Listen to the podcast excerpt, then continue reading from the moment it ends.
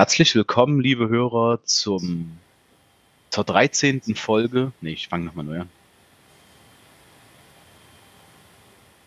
Ja, herzlich willkommen, liebe Hörer, zur 13. Folge Ask Holger. Ich begrüße den Herrn Ohm. Hallo, Holger. Hallo, Christian. Ich grüße dich und ich grüße natürlich auch unsere treuen Zuhörer und Zuhörerinnen. Ja, da, sa da sagst du was. Äh, du weißt ja, ich komme ein Stückchen weit aus der Marketing-Richtung, ne?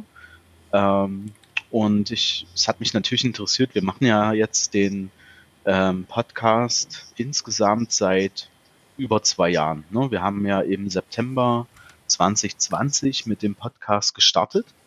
So einzelne Folgen, ne? Ähm, und haben dann letztes Jahr nochmal neu gestartet und hatten ja dann auch letzten Monat unsere Jubiläumsfolge mit den Shows. Richtig. Und mich hat natürlich interessiert, so, wie entwickelt sich die, die, die Hörerzahlen, die Downloads und ich war begeistert, ja. Ähm, wir sind jetzt im letzten Monat mit der letzten Folge, ähm, haben wir die 80.000 Downloads geschafft. Hey, also das ist ja toll, finde ich. Ja, absolut. Also ähm, insgesamt haben wir jetzt, ach, ich glaube, es waren 80.413 ähm, Downloads aller, aller Folgen. Ja, das ist Wahnsinn. Das ist absoluter Wahnsinn. Ähm, und deshalb wollte ich das auch direkt zum Start fallen lassen. Du hast mir dann natürlich eine sehr, sehr gute Steilvorlage gegeben.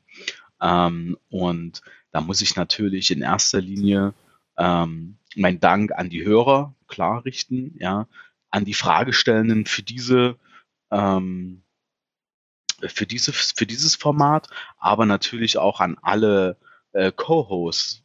Danke, Holger, dass du dich jeden Monat sozusagen auch bereit erklärst, dieses Format mit mir gemeinsam mit Leben zu füllen und dazu gehören natürlich aber auch die Fragestellenden. Also vielen, vielen Dank. Genau, das ist es ja. Wir sind ja von den Fragestellern, von den Kolleginnen und Kollegen draußen abhängig. Und das finde ich ganz toll, dass immer wieder so tolle Fragen reinkommen, die ja auch zeigen, was die äh, draußen an der Basis bewegt.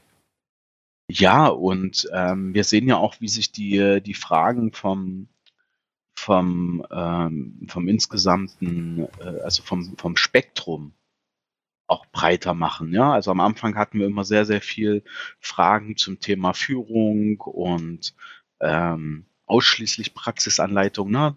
Da hatten wir wirklich mhm. ähm, sehr, sehr viele und wir merken aber, dass jetzt immer mehr auch Detailaspekte reinkommen. Das werdet ihr auch heute in, der, in den drei Fragen auch mitbekommen. Ähm, wir haben natürlich wieder äh, Fragen auch zu Thema Anleitung beziehungsweise äh, die in die Praxisanleitung äh, reinspielen, aber es sind schon sehr detaillierte Fragen, also wirkliche sozusagen herausfordernde Situationen, würde ich, würde ich sagen, schon auch, ne? Ähm, und Detailsachen, die, die einfach wahrscheinlich auch vielen äh, ja, Anleitern, Ausbildern äh, äh, bekannt vorkommen, ja, die sagen, Mensch, wie, wie regeln wir das in der Einrichtung? Und das finde ich einfach so spannend, auch an unserem Format, ähm, dass wir einfach auch dadurch eben ja nah dranbleiben, oder? Ja, das sehe ich genauso, Christian. Na, ich meine, für dich ist das immer noch ein bisschen was anderes, ne? Deswegen ist es immer ähm, ganz gut, dass wir diese, dass wir dieses Format haben, weil du natürlich aus den ähm, Unterrichten auch viele Fragen schon auch hörst oder schon kennst oder ähnliche Fragen im Unterricht auch sozusagen äh, behandelst, ne? Ähm, aber da bleibt es ja immer in dem Kreis. Ja? Genau, das ist in einem kleinen Kreis, da hat man 8, 15 oder auch mal 20 Teilnehmer. Und hier ist das ja so, dass die Antwort vielleicht auch vielen anderen helfen können, die den Podcast hören und sagen, oh Mensch, die Frage ist für mich interessant. Was sagt er denn dazu? Ja, oder aber ich hatte jetzt ähm, in einem in einem anderen, ähm, in einer anderen Veranstaltung konnte ich auch mal mit ein paar äh, Teilnehmerinnen sprechen so. Und die haben mir auch gesagt, wenn die wenn da eine Frage dabei ist, die, die sie spannend finden, ja, die, wo sie wissen, ah, das hatten wir irgendwie in der Dienstbesprechung und wir sind da aber nicht zu dem, zu, zu, also in diese Tiefe reingestiegen, ja, dann haben die die Podcast-Folge genommen und haben die einfach mit ihren Kolleginnen und Kollegen geteilt und ähm, haben so nochmal einen anderen äh, Impuls in die, in die Firma reingegeben. Und das mhm. ähm, freut mich dann natürlich, sowas auch als Feedback zu bekommen. Ja, ähm, deshalb vielleicht auch mal an alle Hörer, nehmt doch mal Bezug auf dieses, auf diesen Aspekt und schreibt uns doch gern ähm, auf Instagram, Facebook oder per E-Mail auch gern mal, wie, wo hört ihr denn den Podcast und habt ihr denn schon mal Folgen aus dem Podcast weitergeleitet an Kollegen? Und wenn ja, ähm, welche Folge war denn für euch bisher die spannendste? Ja, ähm, das interessiert uns natürlich auch. Und wenn ihr Verbesserungsvorschläge zum Format habt, ähm, für alle neuen Hörer äh, kurz das Format nochmal erklärt. Ähm, wir bekommen oder wir fragen einen Monat lang oder das sind doch manchmal nur drei Wochen, je nachdem, ja. Wir machen immer ähm, einmal im Monat eine Aufnahme, äh, setzen uns zusammen und fragen vorher auf unseren sozialen Kanälen, welche Fragen sind euch jetzt gerade äh, wichtig oder mit was ähm, beschäftigt ihr euch gerade auch? Und die bearbeiten wir jetzt einzeln. Also wir kriegen immer viele Ein Einsendungen und wählen unter den Einsendungen drei Fragen aus und die beantworten wir innerhalb von zehn Minuten. Ja, das ist mal mehr, mal weniger, aber wir versuchen uns immer an diese zehn Minuten zu halten. Und das heißt, ähm, wir haben mit jeder Frage irgendwie auch ähm, Zeit, auch wirklich mal ein bisschen tiefer reinzugehen. Das ist das Format. Und wir haben uns seit, ich glaube, drei Monaten, oder? Hatten wir uns angewöhnt, dass wir gerade zum Warm-up, ja, man soll ja auch mal ein bisschen Smalltalk machen, um einfach ein bisschen in, das, in den Hörfluss und in den Redefluss reinzukommen, ja ähm, haben wir uns überlegt, dass wir immer mal so, so ein paar andere by, by the way Fragen mit aufnehmen.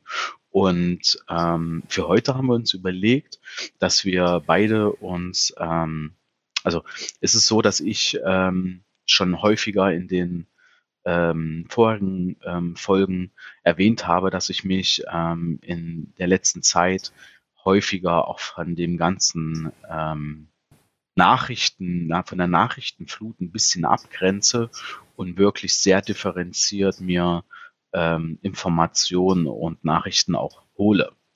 Und äh, da bin ich, habe ich bei mir eine interessante Entwicklung festgestellt, dass ich jetzt bewusst ähm, bestimmte Medien einfach komplett meide, ja, also so Tagesschauen und so weiter, ja, die ähm, konsumiere ich gar nicht mehr.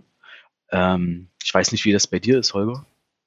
Ja, ich schaue schon, wenn es geht, einmal am Tag die Nachrichten, meistens im ZDF. Äh, aber ich nutze auch andere Medien.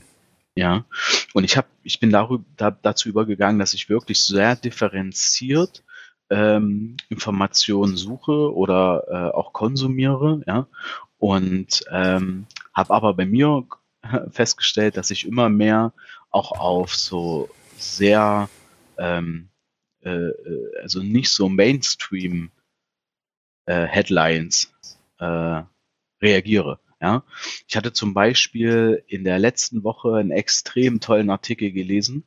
Da ging es ähm, da ging's darum, dass ein Angehöriger mit seinem Opa im, im Hospiz immer ähm, auf Spotify ähm, eine bestimmte, ich hatte ja ähm, in der letzten Folge, war es in der letzten oder in der vorletzten Folge, wo, wo wir die Namen, äh, die mhm. Vornamen hatten, da hatte ich ja so eine, so eine, ähm, so eine Sängerin auch, ne? Ja. Ähm, die so kirchliche Texte macht. Und der hatte zufälligerweise tatsächlich genau diese Dame äh, immer mit seinem, mit seinem ähm, Opa gehört, mehrere, mehrere Stunden, äh, mehrfach die Woche. Und das fand ich spannend, weil er berichtet, also in dem Artikel wurde eben berichtet, wie er da in die Erlebniswelt eingestiegen ist. Und das sind dann so, so äh, Nachrichten, die ähm, für mich toll sind, ja. Also auch von den Medien her, nicht irgendwie nur die ganzen starken Entwicklungen, die es jetzt sozusagen so gibt. Ja, bei mir war das äh, ähnlich, aber ein ganz normales Medium erstmal genommen. Ich habe in der Tageszeitung gelesen über den Klimagipfel, der zurzeit in Ägypten ist.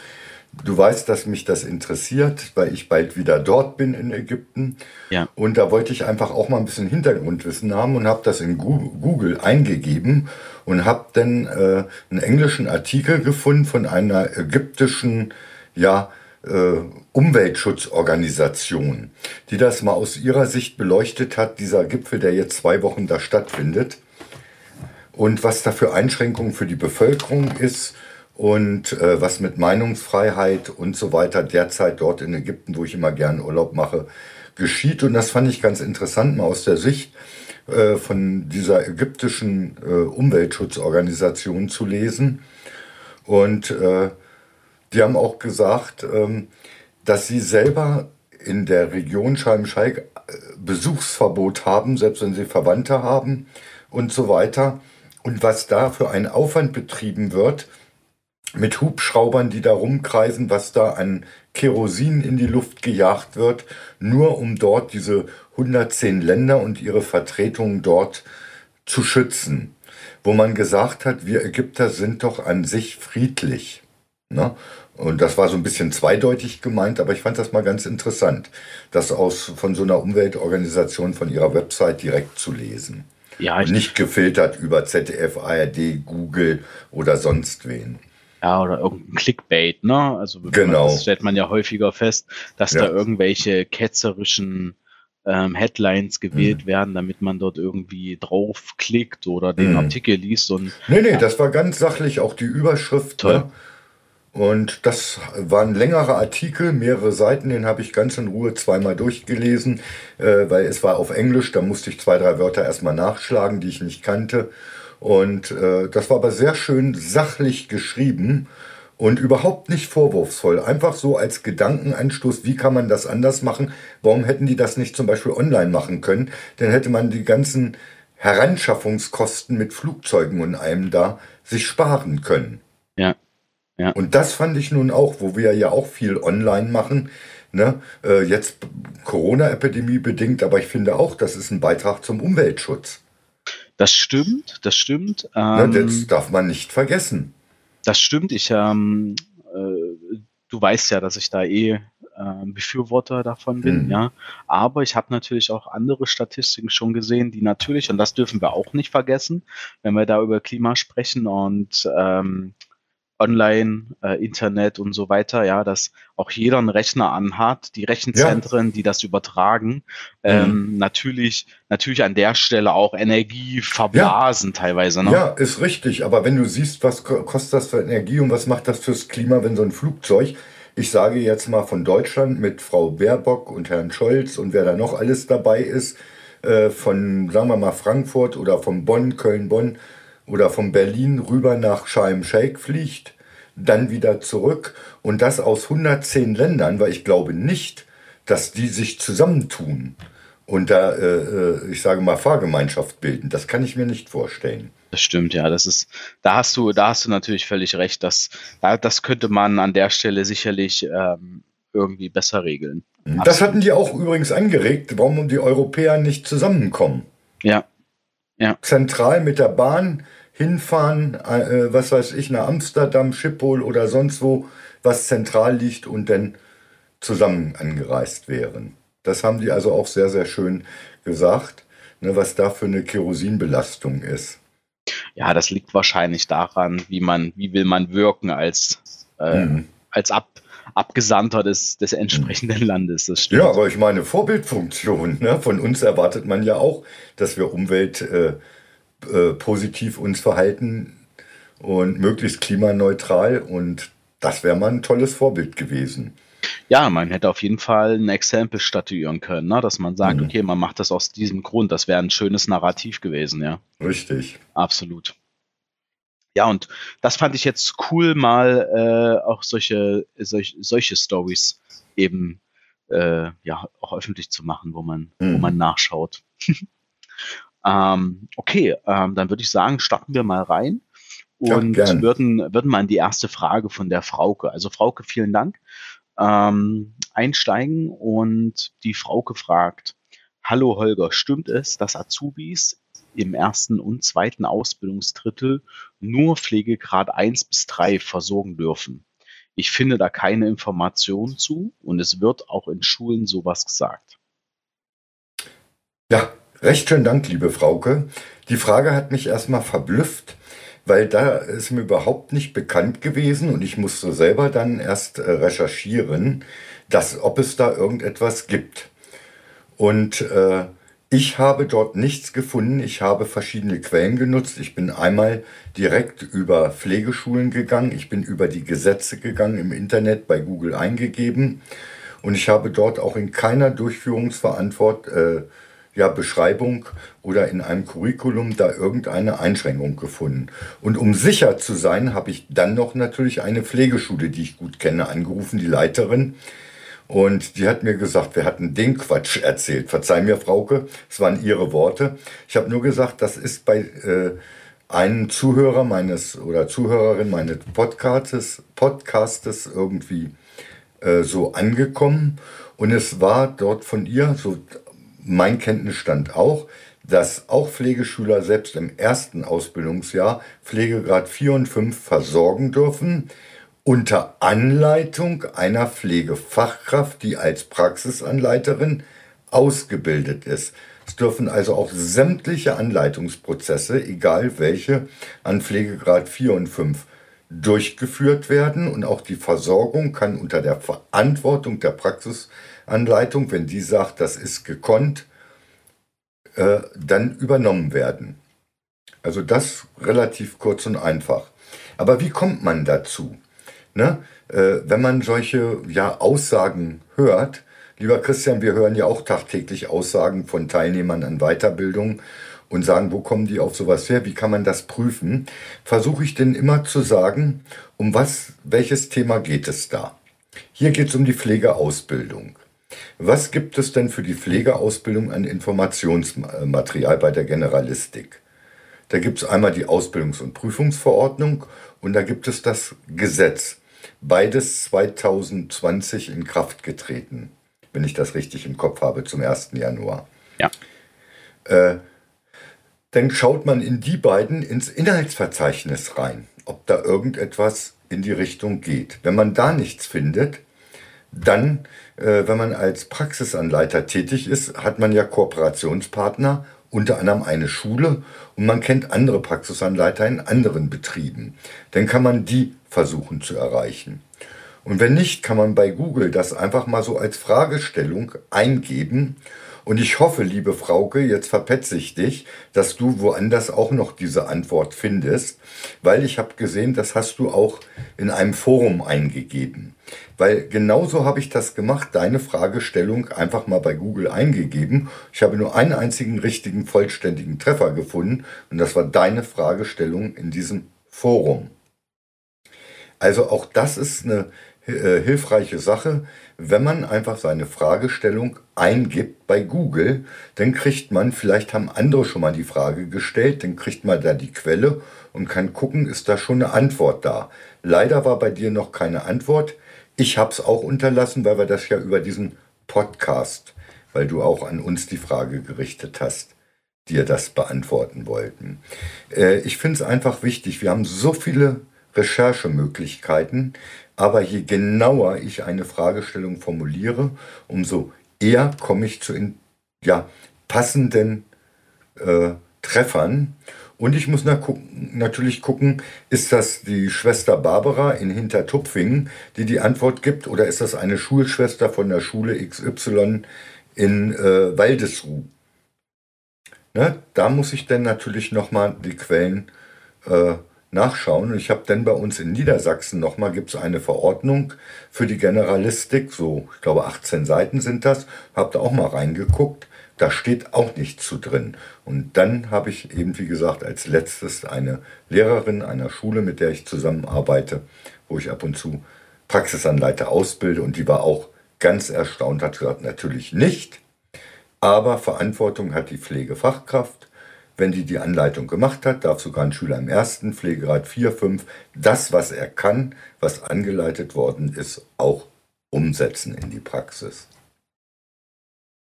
Ja, Christian, vielleicht kannst du das noch ergänzen. Du bist ja auch du, der Recherchespezialist. Ja, Spezialist würde ich jetzt nicht sagen. Ich glaube, dass mir das ganz gut gelingt. ähm, aber ähm, ich glaube, den wichtigsten Schritt, den ich so äh, als letzten Anker sehe, den hast du gemacht. Und zwar hast du dich an einen Experten gewandt. Und das wäre jetzt auch der Tipp an der Stelle. Ähm, schau gern mal, also ja, wenn ich wirklich überhaupt nicht mehr weiterkomme, ja, dann schaue ich nämlich bei uns in unserer Online-Bibliothek äh, nach. Also und alle unsere Teilnehmer bekommen ja auch einen Zugriff, ne? also unsere Fernstudenten oder Kursteilnehmer bekommen ja so einen Zugriff auf so eine Online-Bibliothek. Dann können die kostenlos Bücher ausleihen. Ne? Und ähm, also wenn ihr jetzt noch nicht Teilnehmer bei uns seid, dann werdet das bitte. ähm, Werbeblock zu Ende. Ähm, komme ich zur Fragebeantwortung zurück. Oder ihr geht einfach in, in eine Bibliothek ähm, bei euch im Ort, ja, und lasst euch einfach von der Bibliothekarin einfach alle Bücher zu dem Thema geben. Ja?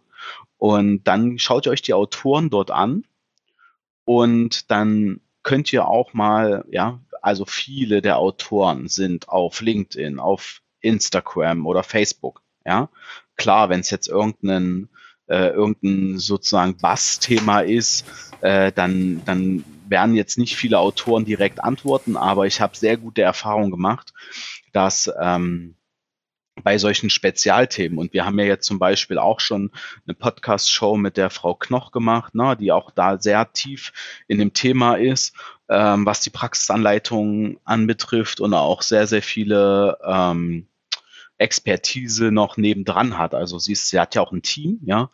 Und ähm, da wäre meine Empfehlung wirklich, wenn wirklich keine, also, also keine Quelle irgendwie verifiziert werden kann, probiert doch das einfach mal aus. Holt euch die Bücher, äh, schaut, wo ihr die Autoren vielleicht, vielleicht gibt es auch irgendwie eine Telefonnummer, ruft einfach an und fragt.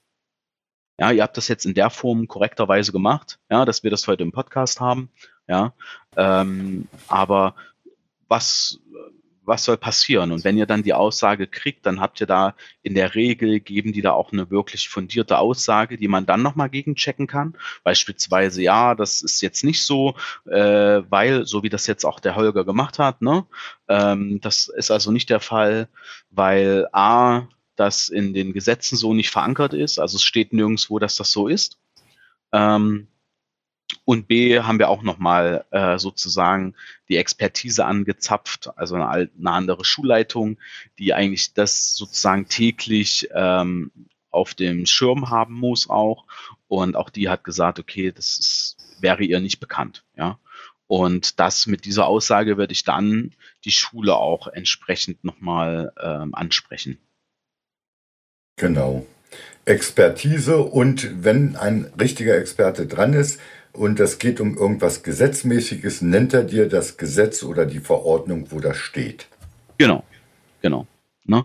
Ich bin kein großer Fan von Foren, muss, muss ich gleich zugeben, weil ich das einfach, es ist halt sehr, sehr, ähm, also wenn man, wenn man dann sich so Foren anguckt, so zu, zu oberflächlicheren Themen, da ist es halt dann wirklich schwierig, äh, die Aussagen dann wirklich zu verifizieren.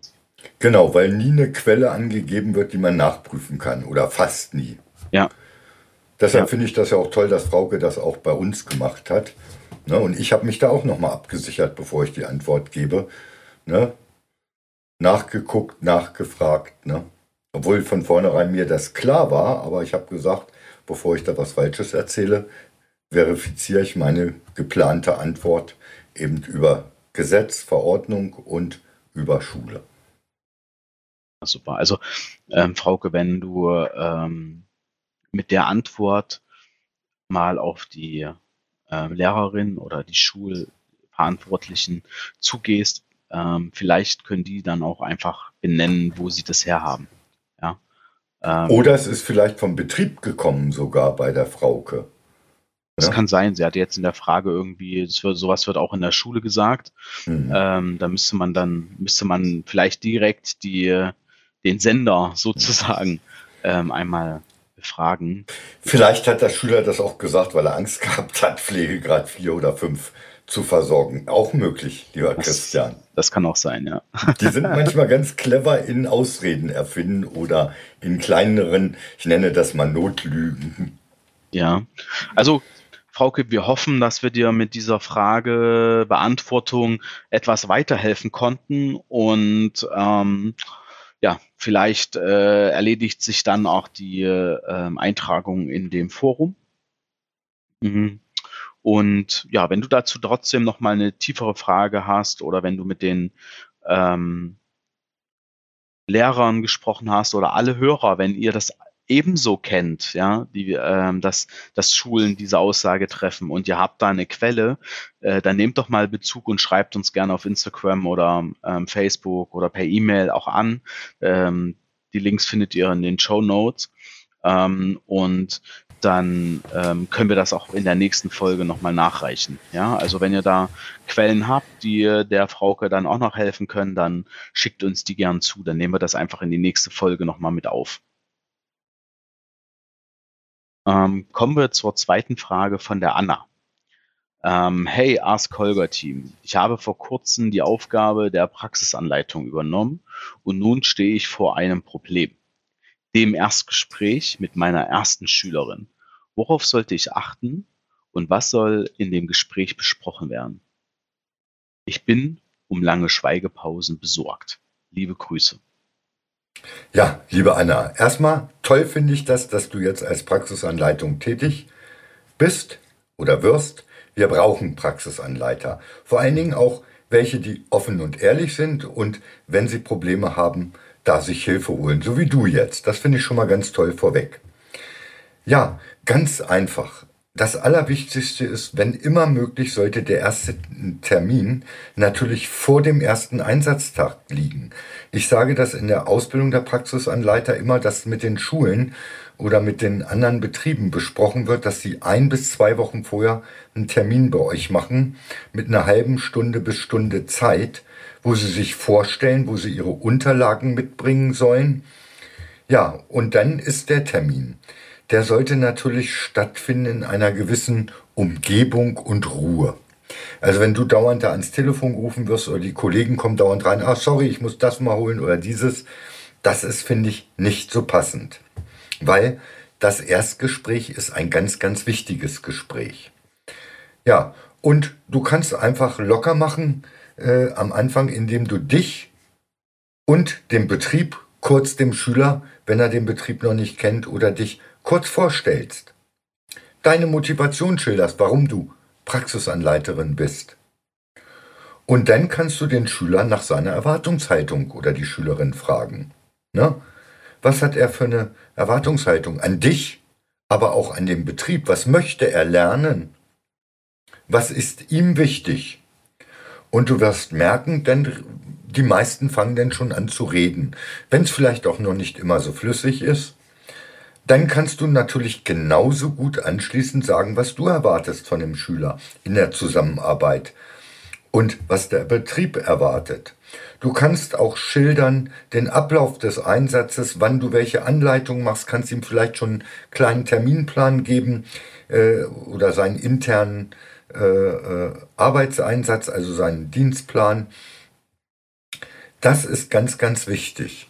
Und dann ich finde es auch immer wichtig, dass du die Unterlagen mal einguckst, was hat er bisher schon gemacht, dass du dazu Fragen stellen kannst. Oh, du kannst schon Insulin geben. Wer hat denn dir das beigebracht? Wie hast du dich dabei gefühlt und so weiter? Das lockert das Ganze auf. Natürlich auch, wenn du sagst, Mensch, das kannst du schon, das finde ich toll, das ist so eine positive Verstärkung des Menschen, der dir gegenüber sitzt, der ja vielleicht ein bisschen Angst hat. Was bist du für eine? Bist du die Schwester Rabiata oder Pfleger Rabiata, wenn es ein Kollege ist? Ne? Also diese Erwartungshaltung auch der Schüler, die oft ja noch sehr jung sind, noch nicht so extrovertiert, dann kannst du mit diesen Ablauf, den ich dir so geschildert habe, da ganz locker, denke ich, ein Gespräch führen, wo der andere merkt, hier ist Ruhe, hier wird nicht gestört, hier darf ich was sagen, hier werde ich aufgefordert, kann ich sagen, was erwarte ich. Ne?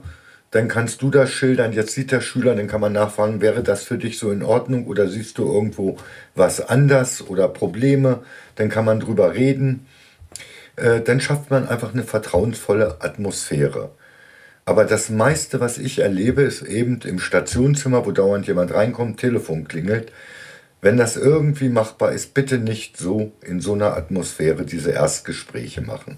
Und dann kann man sagen, anschließend, komm her, möchtest du schon mal den Wohnbereich oder die Station sehen, auf der du denn eingesetzt wird, dann gehen wir einmal schnell rum. Dann zeigt man so fünf bis zehn Minuten mal und sagt, hast du jetzt noch Fragen? Und dann schön, dass wir uns dann und dann zum Frühdienst, zum Spätdienst oder dann und dann da und dazu sehen. Ne, dieser menschliche Aspekt, dieser empathische, der muss deutlich rüberkommen. Und ich denke mir mal, weil du das schon geschrieben hast, dass du Angst vor Sprechpausen hast, ne, das brauchst du nicht, wenn du dir so einen kleinen Leitfaden machst. Dir vorher überlegst, die Vorbereitung ist ja das Wichtige. Ne? Was kommt dort für ein Mensch? In welchem Ausbildungsabschnitt ist der? Was kann ich ihm zu meiner Person, zu meiner Motivation sagen? Was vom Betrieb ist wichtig? Was habe ich geplant an Praxisanleitungen, ne, wenn du schon informiert bist vorher, was man sein sollte über die Schule, dann im Gespräch erfährst, was steht da in dem Aufgabenheft drinne, dir überlegen, was kann ich ihm zusätzlich noch zeigen, was ist interessant bei mir. Also da wirst du merken, da geht die Zeit wie im Flug weg. Deshalb sage ich, ein gutes Erstgespräch dauert 45 bis 60 Minuten mit eventuell einem kleinen Rundgang. Ich weiß nicht, Christian, möchtest du noch was ergänzen? Ja, also du hast natürlich viele, viele, viele Sachen ähm, schon erwähnt, die super wichtig sind. Ähm, tatsächlich haben wir erst, also kein Erstgespräch, aber äh, Mitarbeitergespräch, die werden natürlich bei uns auch strukturiert jedes Jahr äh, mindestens einmal durchgeführt. Wir haben jetzt bei genau. uns in, der Legacy sozusagen ähm, ähm, und, ähm, eingeführt, ähm, wo wir sagen, okay, wir wollen gern äh, zweimal im Jahr tatsächlich ein Mitarbeitergespräch mhm. haben und ähm, sind da natürlich auch in einer Projektgruppe ähm, jetzt äh, die letzten Wochen ähm, vorangegangen. Also wir haben im Betrieb eine Projektgruppe gemacht, die eben einen, ähm, ja, einen Evaluationsbogen erarbeitet haben äh, und eben auch da einen Leitfaden mitentwickelt haben. Ja, mhm. ähm, da, das geht los bei der Einladung ja, dass man einfach äh, ganz klar die Einladung schon verfasst für das Erstgespräch. Ja, wo, wo findet das statt? Dann, das hast du alles gesagt, auf Gesprächsstörer eben auch achtet, selbst auch in seiner, ähm, in seiner Kommunikation. Aber ähm, was ich feststellen durfte, ich durfte ja auch die ein oder anderen Führungskräfte sprechen, ja, ähm, und was ich festgestellt habe, was, was, was wirklich wichtig ist, dass Gesprächspausen, ja, super wichtig sind. Ja. Weil wenn ich ruhig bin, kann das der andere sehr, sehr un unangenehm empfinden. Und das ist das wahrscheinlich auch, ähm, was ähm, du da jetzt nicht so toll findest, aber ähm, Anna, wenn, wenn du ruhig bist, kommt der Schüler vielleicht aus sich auch nochmal heraus und bringt nochmal einen Aspekt mit rein, den du, wenn du das Gespräch sozusagen sehr stark lenken möchtest, äh, einfach nicht einbringen würde. Also ich finde das gar nicht schlimm, wenn es mal eine, eine Ruhe gibt, ja, weil der ähm, Schüler dann ja wirklich nochmal kommt, ja, weil er ja selber auch das Gespräch am Laufen halten will, ja. Wenn du eine sehr angenehme Atmosphäre schaffst, dann ähm, finde ich sogar Pausen sehr, sehr wichtig und förderlich fürs, fürs gesamte Gespräch. Ja, weil ich finde, das ähm, Wichtigste für so ein Erstgespräch ist ja, also was ist das Ziel? Das Ziel eines Erstgesprächs ist ja vor allem auch mal den Gegenüber kennenzulernen, ja, wahrzunehmen, seine äh, Lebenswirklichkeit zu verstehen und dazu ist es eben auch wichtig, dass er, dass er auch erzählt oder sie, ja. ja?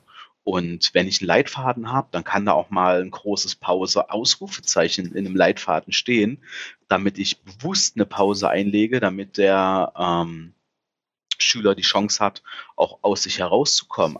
Und nicht, dass er, für ihn wird das ja auch nicht so, äh, oder für sie nicht so ähm, alltäglich sein und für ihn wird das oder für sie wird das auch an, an der Stelle ähm, erstmal was komplett Neues sein. Und da hilft auf jeden Fall das, ich nenne das mal Alltagsgespräch, das Natür die Natürlichkeit, ja, die Wahrhaftigkeit, glaube ich, ist da super wichtig. Ja, ja und wenn du so ein Schüler hast, der ein bisschen am Anfang introvertiert, zurückhaltend, schüchtern ist, dann stelle ich offene Fragen.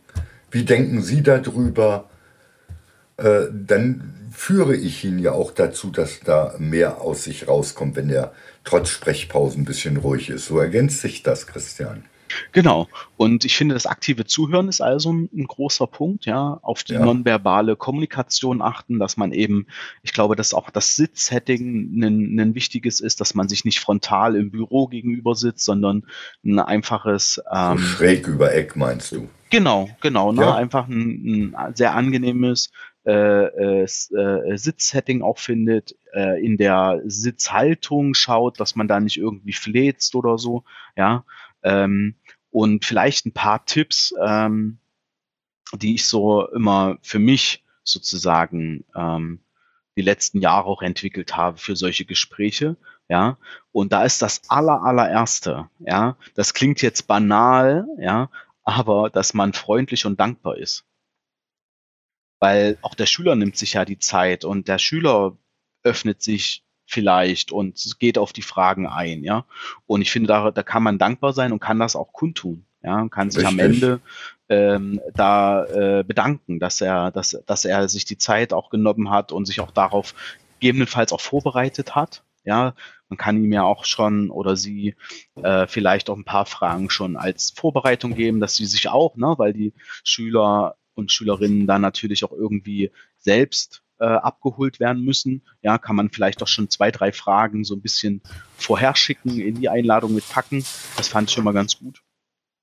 Ähm, ja, auch eine Möglichkeit. Da hast du vollkommen recht, Christian. Ja, höflich sein und Interesse zeigen. Ja, also wirklich ähm, ein Interesse an dem, an den Schüler zeigen, an die, an die Schülerin. Ähm, die ähm, äh, also ins Gespräch rein und vor allem überhaupt auch nicht mit der Tür ins Haus fallen. Ne? Also nicht sozusagen äh, Erstens, zweitens, drittens. ja, genau. ja, und das und ohne Einleitung, ohne Smalltalk oder so, ja, das ist dann, das wird so unnatürlich und das ist dann auch nicht angenehm, ja. Das kennen wir selber, wenn wir so, ja. äh, kann man sich ja auch gut vorstellen, wenn man sich da mal reinbegibt und sagt, okay, jetzt wäre ich, jetzt wäre ich interviewt, sage ich jetzt mal, ja. Das ist dann mhm. wirklich eher wie Bildzeitung, ja, so. Was genau, sagen Sie zu dem, zu dem, zu dem? Die Grundempathie muss ich ihm zeigen, demjenigen. Ja, ja. Und ähm, noch ein, ein, ähm, ein letzter Punkt, ja, ähm, den, den ich eigentlich ähm, auch ganz ganz wichtig finde, ist, wenn man sich da jetzt, wenn man da auch noch nicht so viele Erfahrung hat, ja, dass man sich vielleicht einfach einen Freund oder eine Freundin oder den Partner oder die Partnerin sucht und das einfach mal übt. Was spricht dagegen, ähm, wenn man die Fragen hat, das einfach mal im Vorfeld drei, vier Mal mit anderen Gesprächspartnern einfach zu üben. Zu sagen, hey, ich würde das gerne mal ausprobieren, kannst du mir danach mal ein Feedback geben. Das wird ja. viel, viel wohliger und wohlwolliger sein, als, ähm, als, es, als, als man das jetzt erwartet, ja. Und es ist halt auch ehrlich, ja. Ja, hast du vollkommen recht. Das habe ich immer gesagt, äh, wenn ich für euch in den PDL-Kursen oder Praxisanleiterkursen bin, für die Prüfungsvorbereitung. Das, was ihr dem Prüfungskomitee-Ausschuss sagen wollt, übt das vorher mit Kollegen, Kolleginnen oder auch mit Familie, wie wirkt das und so weiter. Ne? Dann kriegt man da ein Fremdfeedback. Ne? Und das ist ja immer ganz, ganz wichtig, wie du das angedeutet hast. Und man hat ein bisschen Routine, man weiß, wie das so abläuft. Genau, und einen letzten Gedanken dazu noch, ähm, der mir immer hilft, wenn das, also weil so ein Mitarbeitergespräch, wenn man das so, wie ich das jetzt gerade so Ansatz skizziert habe, das kann dann natürlich auch sehr schnell irgendwie äh, ja, ausufern, nenne ich es jetzt einfach mal. Ja, es kann sich also von dem eigentlichen Zweck des Erstgespräches entfernen, ja, so dass man gar nicht mehr bei den Fragen ist oder gar nicht mehr so sehr äh, wirklich äh, das, das Ziel ähm, ähm, äh, erreichbar hat, dass man, dass, dass man sich dann immer noch mal auf den Zweck sozusagen äh, zurückbesinnt und einfach nicht aus dem Auge verliert, wo, was, was ist das, der wirkliche Zweck oder das Ziel dieses Erstgespräches. Ja, genau. ähm, hier meine ich auch, dass man nicht irgendwie, ich kenne das aus, auch aus, aus meiner Ausbildungszeit noch, oder ja, wo dann sozusagen klar am Anfang der Ausbilder äh, äh, zeigen, gezeigt hat oder zeigen wollte. Ich muss dazu sagen, ich hatte sehr, eine sehr, sehr gute Ausbilderin, ja, aber in den teilweise Praktikumsbetrieben waren dann auch Kollegen dann von, von ihr eingesetzt und die haben mir dann also sehr unmissverständlich gleich am Anfang beim Erstgespräch klargemacht, was sind denn so die Kommunikationsregeln, wie habe ich mich zu verhalten. Also diese Schublade auf, spring mal kurz rein, genau. wir machen die zu, damit du hier nicht aneckst. Ja. Und ja. ich finde das so, so doof. Ja, äh, das muss ich mal ehrlicherweise sagen, weil ähm, letztlich brauchen wir in unserer Welt viel mehr Leute, die also an, also anecken im, im im positiven Sinne, ja, die einfach auch ihren Mund aufmachen. Ja. Genau, die auch mal was hinterfragen. Genau, und so eine Schüler wollen wir ja haben, ja, weil wir ja nicht nur die theoretischen äh, Kenntnisse äh, in der Praxis erproben wollen und anwenden wollen und vertiefen und lernen wollen, sondern wir wollen ja auch, dass sie wirklich ähm, später als unsere Kollegen, ja, im besten Fall bleiben sie an der Einrichtung und werden Kollegen, nachdem sie Schüler und Schülerinnen waren, äh, dass sie einfach, dass wir einfach sagen können, okay, äh, wir haben ja auch ein bisschen Persönlichkeitsentwicklung dabei. Und da finde ich das am Ende blöd, wenn man, und das habe ich auch damals so gefühlt, ja. Ähm, das war für mich immer super irritierend, ja, wenn ich dort in dem Gespräch saß und dann ging es darum, was ich also zu tun und zu lassen habe, ja im Erstgespräch. Mhm. Ja, da ging es nie so wirklich um mich, da ging es immer nur so, äh, mit dem musst du so sprechen und sprich den nicht so an und hier musst du sozusagen dich abducken und also äh, das, Anna, würde ich dir nicht raten. Ja, das ist viel schlimmer als Schweigen. genau. Ja, da, da, da finde ich Schweigepausen ganz gut. Richtig.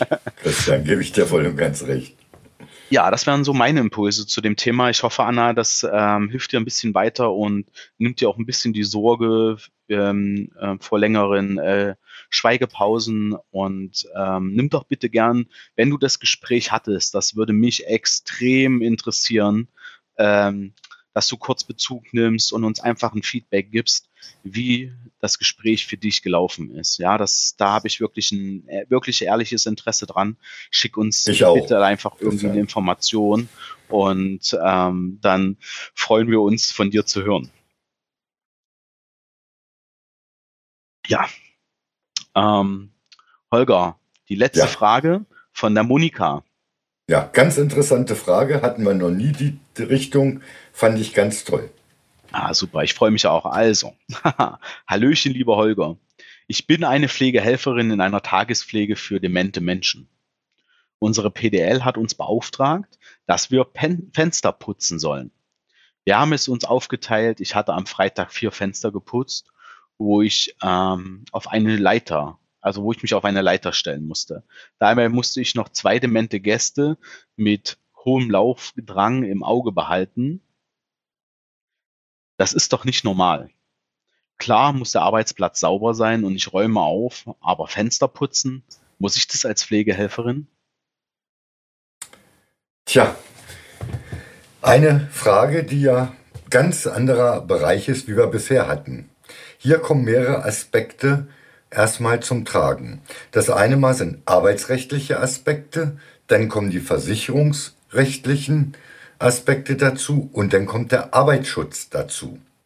Das sind schon mal drei grundsätzliche Aspekte, die man sich anschauen muss.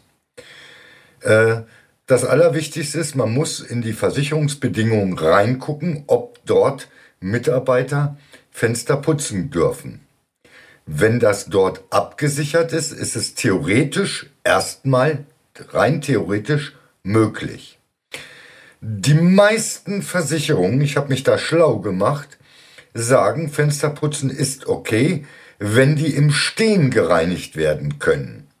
Es darf keine Leiter benutzt werden. Die Berufsgenossenschaft Gesundheit und Wohlfahrtspflege Christian, da gebe ich dir nachher noch eine Info für die Show Notes mit der genauen Vorschrift. Ja, super. Hat eine Vorschrift veröffentlicht für unsere Berufsgruppe, äh, was wir dürfen und was nicht. Und die sagen auch genau das Gleiche. Es sei denn, ich nenne das jetzt mal, wir haben eine Leiterqualifikation. Das heißt, die Einrichtung muss eine Gefährdungsbeurteilung machen, bevor Mitarbeiter das als Arbeitsauftrag bekommen. Generell, das heißt, es muss eine Gefährdungsbeurteilung vorliegen, dem muss den Mitarbeitern, Mitarbeiterinnen zugänglich sein und bei Bedarf müssen die Mitarbeiter eine entsprechende Schulung im Umgang mit verschiedenen Leiterarten was es für verschiedene Leiterarten gibt, habe ich vorher auch nicht gewusst, äh, müssen die Mitarbeiter erhalten. So, und dann kommt natürlich das Letzte, was immer gilt, ist der Indi auch wichtig ist der individuelle Arbeitsvertrag bzw. die Stellenbeschreibung. Was diese dazu enthält. Ist dort nicht aufgeführt, ist theoretisch das abzulehnen ohne arbeitsrechtliche Konsequenzen zu fürchten. Das ist das Erste. Und das Zweite äh, ist, bei dir war ja noch diese Sondererschwernis, äh, ja, dass du zusätzlich zur gleichen Zeit zwei demenzerkrankte Menschen beaufsichtigen, beobachten solltest. Das ist schon mal nicht möglich bei diesen Tätigkeiten. Also für dich, ich fasse nochmal zusammen. Erstmal die BG-Checkliste, aus der Veröffentlichung die anzugucken, weil die hilft dem Arbeitgeber eine Gefährdungsbeurteilung zu erstellen. Die muss er haben. Kann er die nicht vorlegen, darf er das auch nicht anordnen, laut Berufsgenossenschaft, Arbeitsschutz. Dann sollte er seine Versicherungsunterlagen prüfen.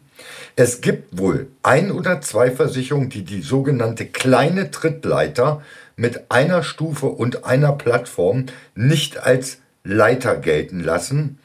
Das halte ich persönlich für sehr gefährlich, weil da ist die Gefahr ja wesentlich größer, weil ich da keine Haltemöglichkeiten habe.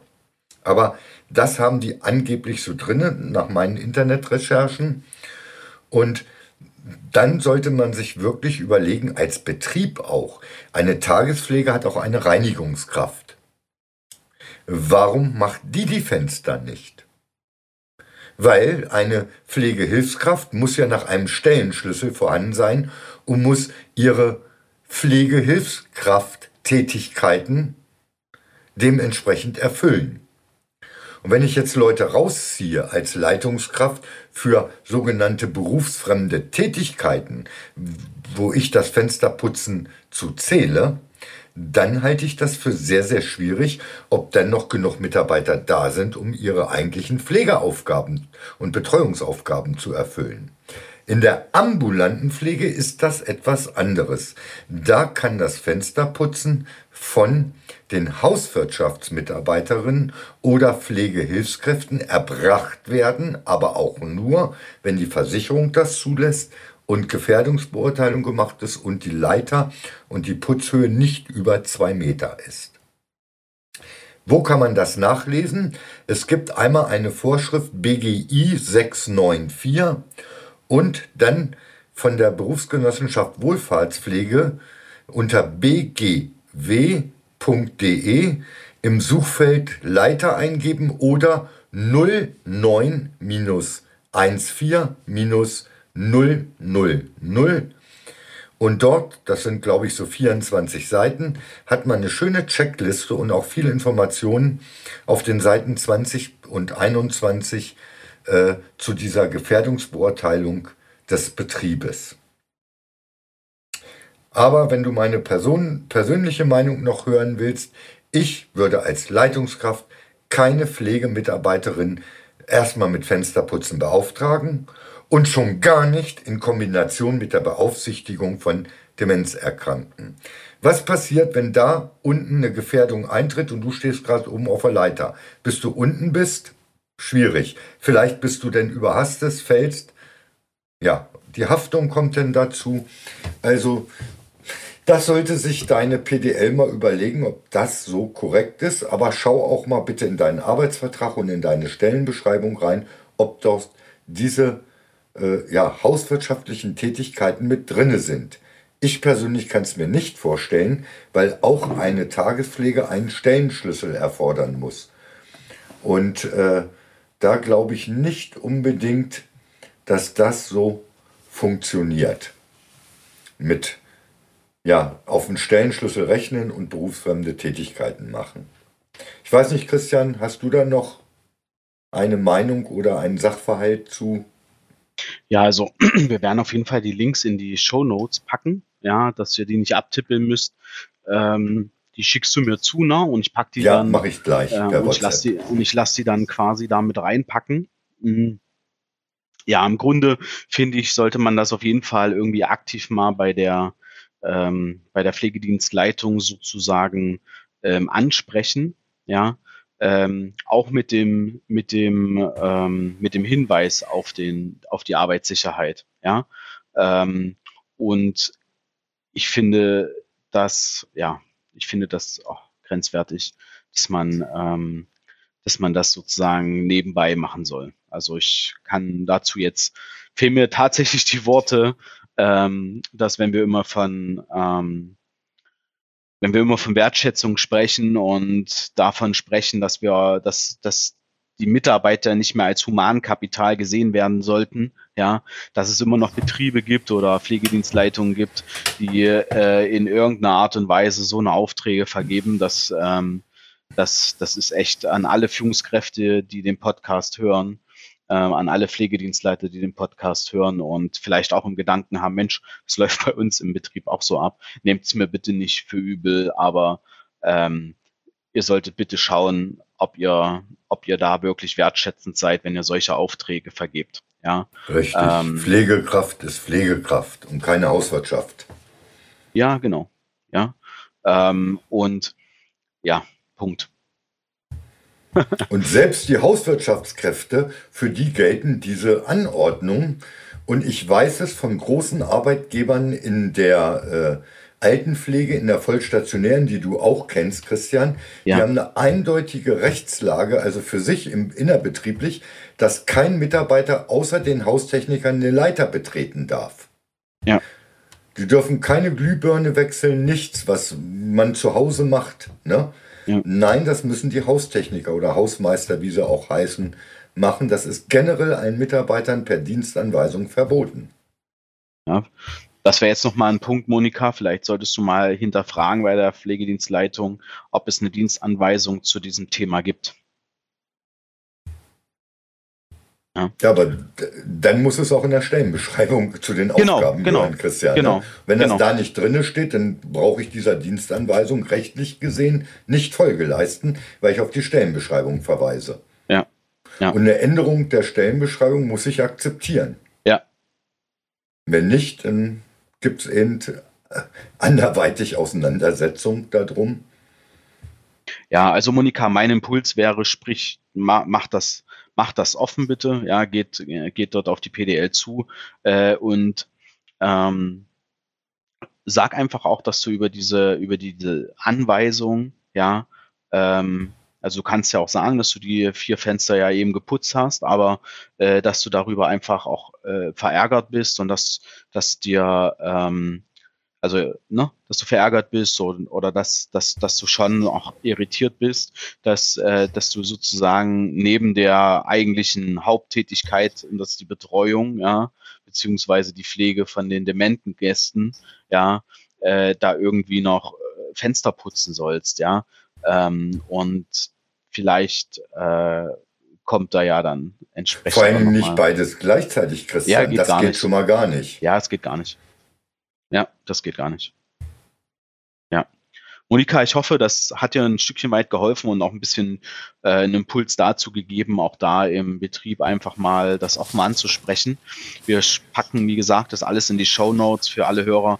Ähm, könnt ihr das euch angucken. Vielleicht findet ihr auch über die ähm, über die Regelungen auch nochmal ein paar Themen, die euch ähm, schon die ganze Zeit irgendwie interessieren, die über eine Leiter hinausgehen. Ähm, ja. Holger, da haben wir es für diesen Monat geschafft. Die ja. erste Folge nach dem Jahresjubiläum haben wir im Kasten. Und ich danke einmal mehr für deine Zeit und für die äh, echt wertvollen Tipps und Beantwortungen einmal mehr. Ähm, und ja, danke. Ja, nicht dafür. Ich danke den äh, Zuhörern, Zuhörerinnen für die tolle äh, Fragenstellung immer, weil auch ich lerne dabei Neues dazu teilweise. Und das ist ja auch gut.